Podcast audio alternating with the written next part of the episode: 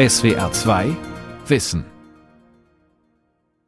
Mit der SWR 2 Aula und dem Thema Meinungsfreiheit, wo sind die Grenzen des Sagbaren? Wer bestimmt, was sagbar ist, was nicht? Am Mikrofon Ralf Kaspari.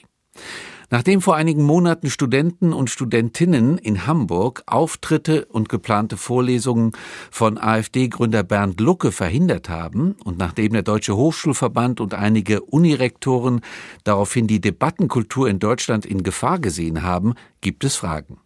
Darf man in Deutschland seine Meinung frei äußern oder bestimmt eine selbsternannte Gesinnungspolizei, was sagbar ist, was nicht? Wer legt diese Grenzen eigentlich fest? Der Rechtsstaat oder bestimmte politische Gruppierungen? Antworten gibt Thilo Baum, Kommunikationsexperte, Coach und Sachbuchautor. Bei all dem geht es um Macht. Das Ziel ist, einen Sieg zu erringen gegen Menschen, die die Realität anders deuten als man selbst. Es geht am Ende auch um die politische Vorherrschaft. An sich ist das nicht schlimm, denn wir leben in einer freiheitlichen Demokratie. Es geht also um Mehrheiten. Das wichtigste Mittel in diesem Kampf um die Meinungshoheit ist es, durch politische Arbeit Mehrheiten zu gewinnen, und das gelingt durch Argumentationen. Dazu gehören alle Fakten auf den Tisch, auch Fakten, die man sich lieber wegwünschen würde, also sogenannte unangenehme Wahrheiten. Vielleicht sehen Sie schon an dem Begriff unangenehme Wahrheiten, manchmal steht die Bewertung vor der Betrachtung. Gedanklich sauber wäre es, etwas erst zu betrachten, also zum Beispiel einen Fakt zu erkennen und daraus eine sachliche Information zu formulieren und ihn erst dann zu bewerten. Also erst wenn wir einen Fakt kennen und festhalten, beispielsweise dass es morgen mit hoher Wahrscheinlichkeit regnen wird, leiten wir die Bedeutung daraus ab, dass wir einen Regenschirm mitnehmen. Eine Wahrheit ist also erst einmal eine Wahrheit und erst dann, im zweiten Schritt, ist diese Wahrheit angenehm oder unangenehm. Fakten von ihrer Bedeutung zu unterscheiden ist eine der wichtigsten kognitiven Kompetenzen. Diese Fähigkeit kommt uns augenscheinlich immer mehr abhanden. Statt von Fakten auszugehen, scheinen immer mehr Menschen von dem auszugehen, was sie gerne hätten, sie legen ihre Gesinnung zugrunde. Und daran messen sie, ob sie Fakten aussprechen oder nicht oder ob sie sie vielleicht sogar leugnen, bis es nicht mehr geht, um sie dann zu relativieren, bis es nicht mehr geht, und um sie dann klein zu reden, bis auch das nicht mehr geht. Ein Faulspiel in der politischen Willensbildung ist es, fremde Meinungen zu unterdrücken. Die in Artikel 5 des Grundgesetzes festgeschriebene Meinungsfreiheit ist einer der höchsten Werte, die wir haben. Geht es um die Abwägung mit anderen Grundrechten, überwiegt bei vielen Gerichtsentscheidungen die Freiheit der Meinungsäußerung. Für die Rechtsprechung scheint Voltaires Zitat zu gelten Ich teile Ihre Meinung nicht, aber ich würde mein Leben dafür einsetzen, dass Sie sie äußern dürfen. Das bedeutet, eine Meinung ist im freiheitlichen Rechtsstaat nicht nur dann zu tolerieren, wenn sie auch unserer Meinung entspricht sondern ganz explizit sind Meinungen auch dann zu tolerieren, wenn sie uns nicht passen. Was jemand sagen darf und was nicht, regeln die Gesetze. Und natürlich gibt es unzulässige Meinungsäußerungen. Schon eine simple Beleidigung ist nicht von der Meinungsfreiheit gedeckt, ebenso die üble Nachrede nicht. Selbst manche falsche Tatsachenbehauptung ist strafbar, das bekannteste Beispiel dafür ist sicher die Holocaustleugnung. Auschwitz zu leugnen ist nicht nur eine nicht hinzunehmende Meinungsäußerung, und es ist auch nicht nur eine falsche historische Einordnung, sondern es ist eine Lüge, deren Verbreitung die Geschichte an einem hochsensiblen Punkt massiv verfälschen würde. Wenn aber jemand sagt, die Erde sei eine Scheibe, dann ermittelt kein Staatsanwalt. Und das ist eben der Unterschied. Harmloser Unsinn ist von Artikel 5 gedeckt, auch wenn er eben Unsinn ist. Aber gefährliche Äußerungen will der Staat unterbinden, weil das Denken nicht nur das Sprechen bestimmt, sondern auch das Handeln. Dass es einen Meinungskorridor gibt, ist also zunächst einmal richtig und normal. Erst einmal definieren das Grundgesetz und einige andere Gesetze diesen Korridor. Diese Gesetze wiederum basieren auf der Wertebasis des aufgeklärten Europas, also legen wir die Freiheit jedes Menschen zugrunde, sich zu entwickeln. Menschen haben das Recht auf körperliche Unversehrtheit. Vor dem Gesetz sind Menschen gleich. Sie dürfen glauben, woran sie wollen. Und sie haben auch das Recht, nicht zu glauben. Auch Meinungs-, Wissenschafts- und Versammlungsfreiheit gehören zu dieser Wertebasis. In Artikel 1 des Grundgesetzes heißt es dann noch, dass sich das deutsche Volk zu diesen Menschenrechten bekennt, und zwar als Grundlage für jede menschliche Gemeinschaft. Die Frage ist, wird dieser Meinungskorridor enger, wie es viele behaupten? Verengt er sich, indem eine tonangebende Gruppe von Meinungsführern Menschen mit anderen Meinungen diskreditiert? Dass es einen Meinungskorridor gibt, der enger ist als die rechtlichen Vorgaben, hören und lesen wir immer häufiger. In seiner Resolution des 69. DHV-Tages 2019 erklärt der Deutsche Hochschulverband, die Toleranz gegenüber anderen Meinungen sinke. Die Akteure der Political Correctness würden die Definitionshoheit darüber beanspruchen, was eine Grenzüberschreitung sei. Wenn dem so ist, wäre das ziemlich bedenklich, denn was eine Grenzüberschreitung ist, entscheiden keine selbsternannten Äußerungskontrolleure und auch keine NGOs, sondern das entscheidet ausschließlich der Rechtsstaat. Und auch nur der Rechtsstaat sanktioniert jemanden wegen einer Grenzüberschreitung, niemand sonst. So sollte es jedenfalls sein. Gibt es aber tatsächlich Gruppen, die qua ihrer realen Macht in Politik, Publizistik und Hochschule andere für deren Meinungen öffentlich diskreditieren, dann wäre das Wort Gesinnungsdiktatur so abwegig möglicherweise nicht. Als Frank-Walter Steinmeier noch Außenminister war, sagte er bei einer Rede im Jahr 2014, Zitat, wenn ich morgens manchmal durch den Pressespiegel meines Hauses blättere, habe ich das Gefühl, der Meinungskorridor war schon mal breiter. Das heißt, auch Steinmeier sieht einen Meinungskorridor. Bei der Jahresversammlung der Hochschulrektoren in Hamburg hat der Bundespräsident gesagt, Zitat, Wer versucht, Verständnis aufzubringen für die angeblich gefühlte Freiheitsbeschränkung, die doch in Wahrheit nur eine massiv eingeredete ist, besorgt schon das Geschäft der Feinde der Demokratie. Steinmeier sagte aber noch etwas anderes. Er sagte, Zitat, aber andere zum Schweigen bringen zu wollen, nur weil sie das eigene Weltbild irritieren, ist nicht akzeptabel. Zitat Ende. Es scheint so, als bestätige Steinmeier die Existenz eines Meinungskorridors und setze sich dagegen ein, dass sich manche Menschen zu Richtern über richtige und falsche Meinungen aufspielen. Zugleich aber besorgen seinen Worten zufolge diejenigen, die auf eine Einschränkung der Meinungsfreiheit hinweisen, Zitat, das Geschäft der Feinde der Demokratie. Der Frankfurter Allgemeinen sagte er, es sei ein, Zitat, ausgeleiertes Klischee aus der reaktionären Mottenkiste, Zitat Ende, dass man seine Meinung nicht sagen dürfe. Mir erschien das widersprüchlich. Gibt es nun diesen Meinungskorridor oder nicht? Darauf angesprochen erhielt ich vom Bundespräsidialamt eine Antwort. Darin heißt es, Zitat, der Bundespräsident legt in der Rede unter anderem in vier ausführlichen Punkten dar, warum die Meinungsfreiheit in Deutschland nicht eingeschränkt ist, weder staatlich noch auf anderer Ebene. Die Behauptung, sie sei es, bewertet er als eine Ausflucht vor dem Streit in der Sache und als ein seit Jahrzehnten bekanntes rhetorisches Mittel, das vor allem genutzt wird, um im Sinne eines zivilen und respektvollen Umgangs und damit aus berechtigten Gründen überwundene Positionen, zum Beispiel gegenüber Minderheiten, dennoch stark zu machen, letzteres zu ihrer Frage, was unter den Begriff reaktionär fällt. Zitat Ende.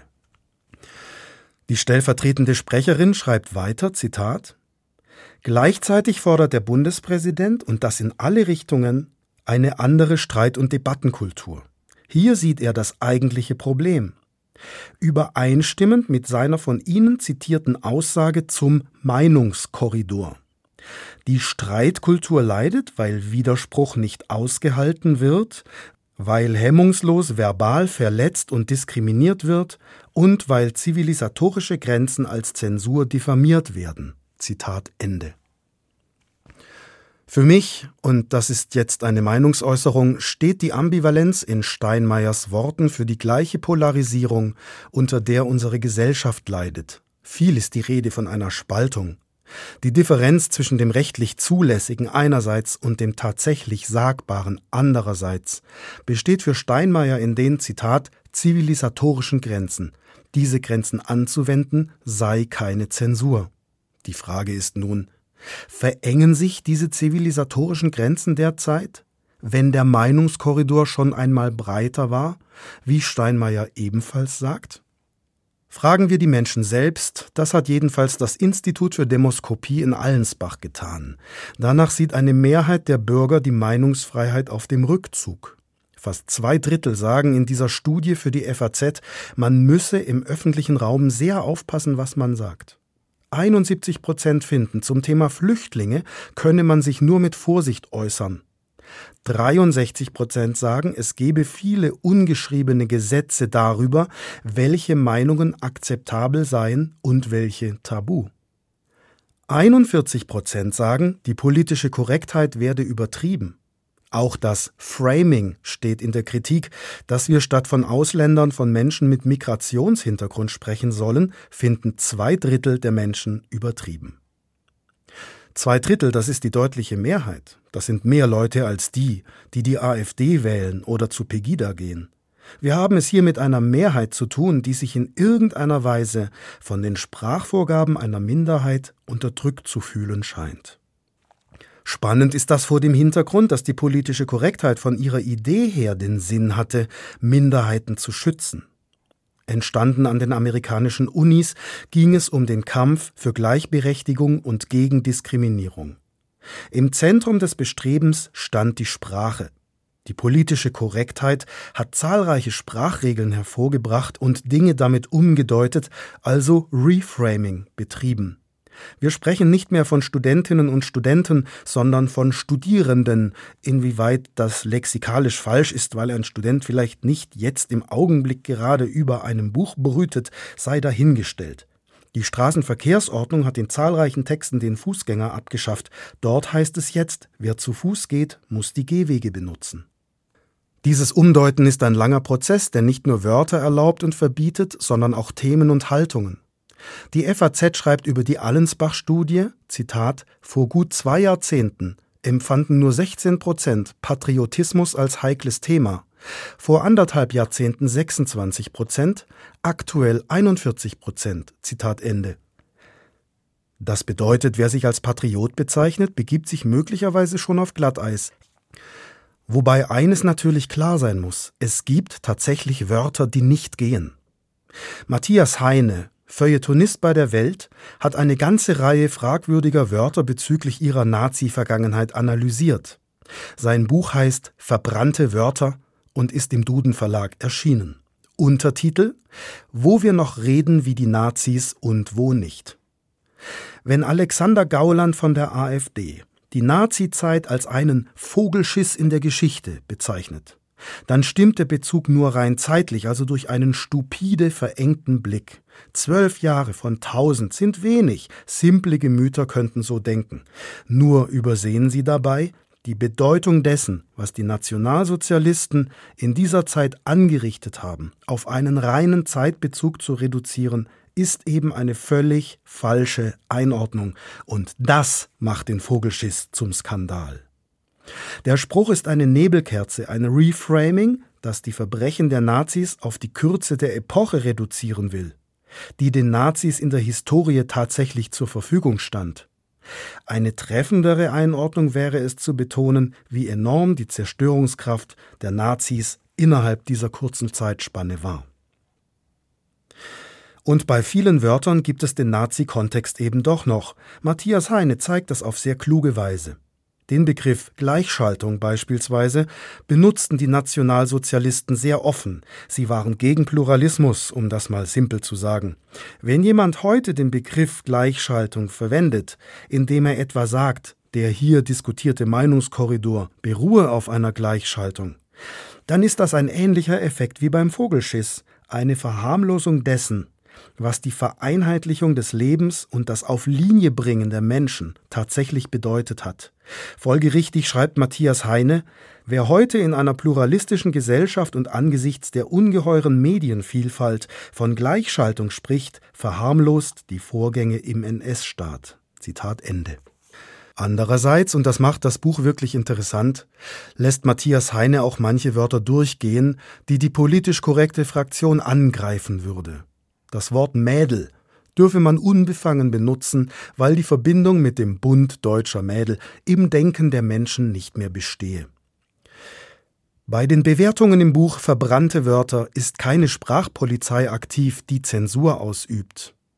Der Zugang ist ein anderer. Matthias Heine sensibilisiert seine Leser für die historischen Zusammenhänge und hilft bei der Einordnung. Die Bedeutung von Wörtern beschränkt sich eben nicht nur auf ihre Grundbedeutung, sondern beinhaltet auch den Kontext. Das Wort Kulturschaffende, das vom Dritten Reich in die DDR hinübergewandert ist, lässt sich laut Matthias Heine wohl nicht mehr aus der Welt schaffen, aber es schleppt seine Nazi-Herkunft eben mit sich rum. Es ist also in vielen Fällen zu einfach, von einer Sprachpolizei zu sprechen, nur weil man keine Lust hat, sich mit dem historischen Kontext von Begriffen auseinanderzusetzen. Man kann nicht das Wort Endlösung verwenden und sich darauf zurückziehen, damit lediglich im Wortsinne eine dauerhafte Lösung für irgendetwas zu meinen. Mit dem Wort wird immer die Shoah mitklingen und damit auch präsent sein. Fragwürdig ist die politische Korrektheit möglicherweise dann, wenn sie Menschen moralisch verurteilt oder gar diffamiert, nur weil sie sich nicht politisch korrekt verhalten, obwohl es zu politisch korrektem Verhalten keinerlei demokratisch legitimierte Pflicht gibt. Wer beispielsweise das Gender-Sternchen nicht benutzt, gilt für manche Kreise als antifeministisch und darf öffentlich auch so benannt werden. Mit dem Vorwurf des Antifeminismus listete die Grünen nahe Heinrich Böll Stiftung im Jahr 2017 auf der Domain agentin.org Menschen wie Birgit Kelle, Roger Köppel und Matthias Matusek auf. Infolge der massiven Kritik wurde der Heinrich Böll Stiftung klar, dass sie hier eine rote Linie überschritten hatte und sie stellte das Projekt ein. In einer Stellungnahme heißt es, Zitat, wir bedauern sehr, dass durch die gewählte Form manche an antidemokratische Methoden erinnert werden. Zitat Ende. Auch Tagesspiegelredakteur Harald Martenstein war bei Agentin.org aufgelistet. Im Zeitmagazin 47 2019 thematisiert er die sogenannten Mikroaggressionen, einen Topos der politisch korrekten Szene. Mikroaggressionen seien, so schreibt Martenstein, Zitat, kleinste Kränkungen marginalisierter Gruppen. Zitat Ende. Mikroaggressionen seien oft nett gemeint. Martenstein verweist auf einen Forbes-Beitrag, in dem eine indischstämmige Frau es beklagt, wenn Leute auf die Information ihrer Herkunft mit dem Verweis aufs leckere indische Essen reagieren. Schlimmes Klischee. Dann schreibt Martenstein, dass er in den USA als Reaktion auf seine Herkunft ebenfalls Mikroaggressionen hört. German Beer wunderbar. Und offenbar stört ihn diese Mikroaggression gar nicht.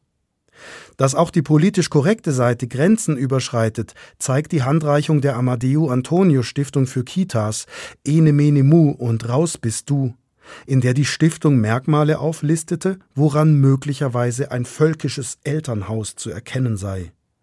Der umstrittene Passus in einem Fallbeispiel lautet, Zitat, das Mädchen trägt Kleider und Zöpfe. Es wird zu Hause zu Haus- und Handarbeiten angeleitet. Der Junge wird stark körperlich gefordert und gedrillt. Beide kommen häufig am Morgen in die Einrichtung, nachdem sie bereits einen anderthalb Kilometer Lauf absolviert haben. Zitat Ende. Der sächsische CDU-Kultusminister Christian Piwarz warnte vor dieser Broschüre, weil er keine politische Gesinnungsschnüffelei zulassen wollte. Es könne nicht sein, dass Erzieherinnen die politische Gesinnung von Eltern überprüfen und korrigieren sollen. Auch der Jugendstadtrat des Berliner Bezirks Neukölln, Falko Lieke, ebenfalls CDU, riet von der Broschüre ab und handelte sich damit einen Rechtsstreit mit der Amadeo Antonio Stiftung ein, der inzwischen im Sinne des Stadtrats entschieden ist, er darf weiter vor der Broschüre warnen. Und das tut er im Internet auch nach wie vor. Bei manchen Eltern genauer hinzuschauen, darf laut dem Berliner Verwaltungsgericht Bespitzelung genannt werden.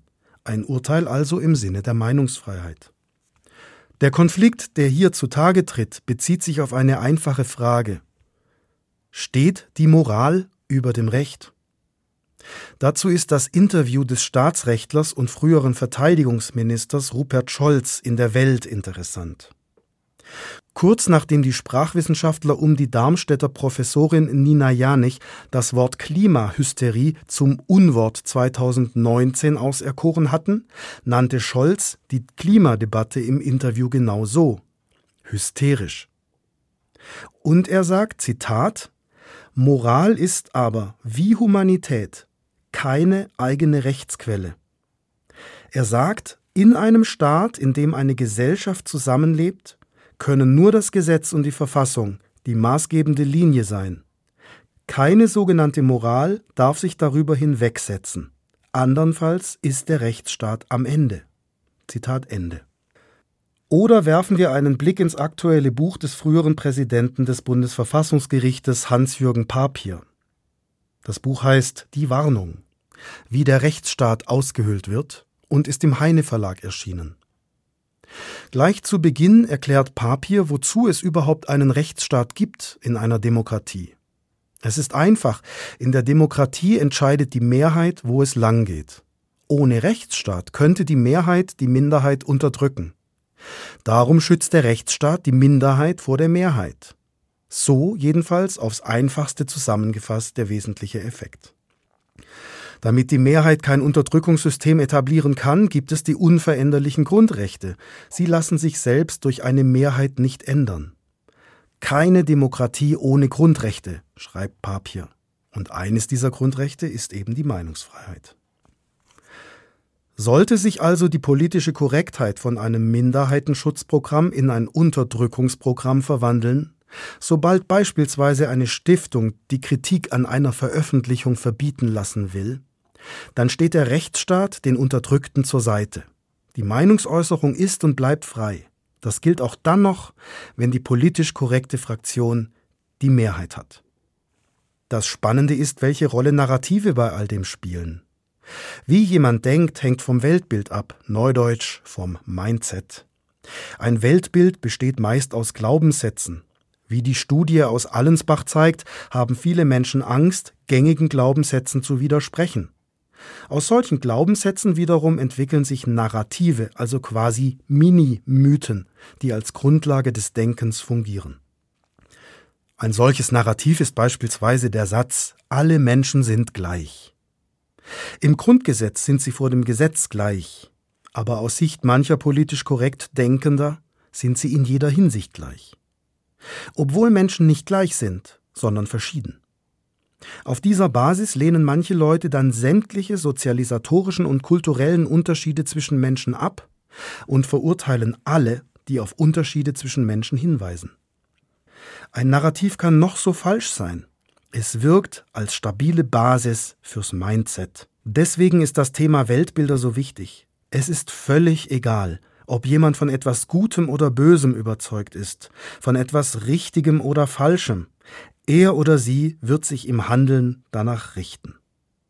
Gewiss ist auch noch die Affäre um den Autor Uwe Tellkamp in Erinnerung, der von einem Gesinnungskorridor sprach. Tellkamp hatte bei einer Podiumsdiskussion mit dem Autor Durs Grünbein gesagt, mehr als 95 Prozent der Flüchtlinge flöhen nicht vor Verfolgung, sondern aus ökonomischen Gründen. Das erzeugte enormen Gegenwind, aber keine Debatte über die Motivation von Migration. Der Medienwissenschaftler Bernhard Pörksen sagte dazu dem Spiegel, Zitat, Jemand sagt etwas, aber dann beginnt kein Gespräch, kein suchendes, um Nuancen bemühtes Verstehen.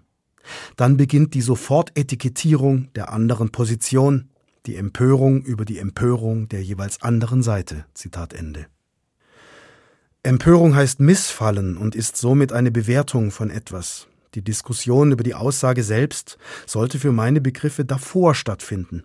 Die Bewertung folgt danach. Also nehmen wir Telkamps These, Migration sei vor allem durch den Sozialstaat motiviert. Stimmt es oder stimmt es nicht? Welche Zahlen, welche Erkenntnisse gibt es dazu? Aber all das ist offenbar egal. Wichtig ist zuallererst, die These widerspricht dem Narrativ der politischen Korrektheit, sämtliche Migranten seien Schutzsuchende. Auf dieser Basis startet die Debatte. Als Gegenargument kommen keine Umfragezahlen, die Telkamp widerlegen, sondern es folgt ein Angriff ad hominem. In jedem Fall, so finde ich, hat der Bundespräsident recht, wenn er sagt, Zitat, was wir wieder neu brauchen, ist Streitkultur. Streitkultur billigt anderen zunächst lautere Absichten zu. Streitkultur erspart anderen keinen Widerspruch, aber sich selber auch keine Selbstkritik. Streitkultur fasst nicht mit Samthandschuhen an, aber lässt auch nicht die verbale eiserne Faust sprechen. Zitat Ende. Ich empfinde es als intolerant, Menschen für Äußerungen zu verurteilen, ohne dass allem eine sachliche Diskussion vorausgegangen wäre. Aber bei erschreckend vielen Menschen lösen bestimmte Trigger sofort Bewertungen aus, und das hat nichts mit einem Rechtsrahmen zu tun oder mit dem, was im Sinne der verbrannten Wörter aus der Nazizeit sagbar ist sondern es hat damit zu tun, ob eine Meinung opportun ist, im Sinne des Zeitgeistes, zu dem beispielsweise die Amadeo Antonio Stiftung beiträgt. Vielleicht haben Sie von dem Versuch der AfD-Politikerin Beatrix von Storch gehört, an der Veranstaltung Klimawandel und Gender der Public Climate School an der Freien Universität Berlin teilzunehmen. Bei Twitter schrieb von Storch, Zitat, ich versuche mir ein Bild zu machen. Womit beschäftigen sich die öffentlichen Lehranstalten? Sind die Universitäten und die Wissenschaft noch frei? Zitat Ende. Und sie schrieb, Zitat, mich interessiert brennend, was Klimawandel mit Geschlechterverhältnissen zu tun hat und ob Frauen und Männer unterschiedlich von den Folgen betroffen sind. Zitat Ende. Die Reaktion war drastisch. Die Veranstaltung fiel genau wegen von Storchs Ankündigung aus. Fridays for Future FU Berlin twitterte, Zitat, die Positionen von Beatrix von Storch widersprechen fundamental unserem Selbstverständnis. Wo ihr und ihren Positionen Raum gegeben wird, distanzieren wir uns. Deshalb ist die Veranstaltung Klimawandel und Gender nicht mehr Teil unserer Public Climate School. Zitat Ende. Dabei hatte von Storch zu dem Thema noch gar nichts gesagt. Die Veranstaltung stand ja noch bevor. Ich finde das schade und langweilig. Eine Kontroverse wäre doch gerade hier spannend. Ich fände eine Diskussion zwischen FFF und AfD höchst interessant. Bisher spricht man ja eher über als miteinander. Und wenn ich die Reaktion der FU-Studenten richtig deute, dann wollen sie offenbar, dass das so bleibt. Nur warum? Ich würde mich insgesamt freuen, wenn die Debatte wieder mehr zur Sache zurückkehren würde. Natürlich sagen manche Vertreter des rechten Randes Unsägliches, wie Gaulands Vogelschiss oder auch Björn Höckes Denkmal der Schande über das Holocaust-Mahnmal in Berlin. Natürlich muss man dem widersprechen. Das geht ja auch. So wie man Stigmatisierungen durch Stiftungen widersprechen kann, kann man auch AfD-Politikern widersprechen. Aber soll man diese Leute von der Debatte ausschließen? Ich würde das nicht tun. Ich würde an das Bild vom mündigen Bürger erinnern und den Menschen zutrauen, dass sie Unfug als Unfug erkennen. Darum noch einmal kurz zur Allensbach-Umfrage. 76 Prozent der Befragten finden Gaulands Vogelschissbemerkung völlig inakzeptabel. Auch wenn sie keine juristischen Folgen für Gauland hatte, die Staatsanwaltschaft Meiningen sah die Äußerung im Kontext der Rede durch die Meinungsfreiheit gedeckt. Ich bin überzeugt, diese 76 Prozent brauchen kein betreutes Denken und keine mentale Bevormundung. Und zur Bevormundung gehört es, den Menschen bestimmte Stimmen vorzuenthalten, zumal Artikel 5 des Grundgesetzes auch einen ungehinderten Zugang zu öffentlichen Quellen garantiert. In der öffentlichen Debatte, auch an der Hochschule, würde ich den Menschen zuhören und dann in der Sache diskutieren. Das mag manchmal nerven, aber es ist wichtig. Viele Meinungen lassen sich erst dann bilden, wenn vorher alle Aspekte zu Wort gekommen sind. Und dazu gehören nun mal auch Meinungen Andersdenkender. Das war die SWR2 Aula heute mit dem Thema Meinungsfreiheit. Wo sind die Grenzen des Sagbaren? Sie hörten einen Vortrag von und mit Thilo Baum. Sie können diese und alle anderen Sendungen wie immer nachhören und nachlesen. Infos dazu finden Sie auf unserer Homepage www.swr2.de-wissen. Die Welt verstehen. Jeden Tag. SWR2 Wissen. Manuskripte und weiterführende Informationen zu unserem Podcast und den einzelnen Folgen gibt es unter swr2wissen.de.